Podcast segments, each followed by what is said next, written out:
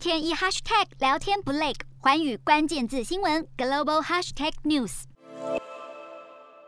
美国初请失业金人数激增，缓解华尔街对联准会激进升息的担忧。美股早盘开出红盘，但盘中时段，美国参议院投票通过推进反垄断法案，科技股急转直下，美股早盘涨幅尽数抹去。美股四大指数全数收黑，道琼指数下跌三百一十三点二六点，收三万四千七百一十五点三九点；纳斯达克下挫一百八十六点二三点，收一万四千一百五十四点零二点；标普五百下跌五十点零三点，收四千四百八十二点七三点，非半指数下挫一百一十七点四四点，收三千四百九十四点七五点。欧洲股市方面，随着科技股回弹，欧洲主要股市指数多收涨，但投资人依然忧心全球通膨增长以及升息前景。欧洲三大股市有涨有跌，英国股市下跌四点六五点，收七千五百八十五点零一点；德国股市上扬一百零二点六一点，收一万五千九百一十二点三三点；法国股市上涨二十一点一八点，收七千一百九十四点一六点。Hello，大家好，我是环宇。新闻记者陈静，国际上多的是你我不知道的事，轻松利用碎片化时间吸收最新国际动态，立刻点选你关注的新闻议题关键字，只要一百八十秒，带你关注亚洲，放眼全球。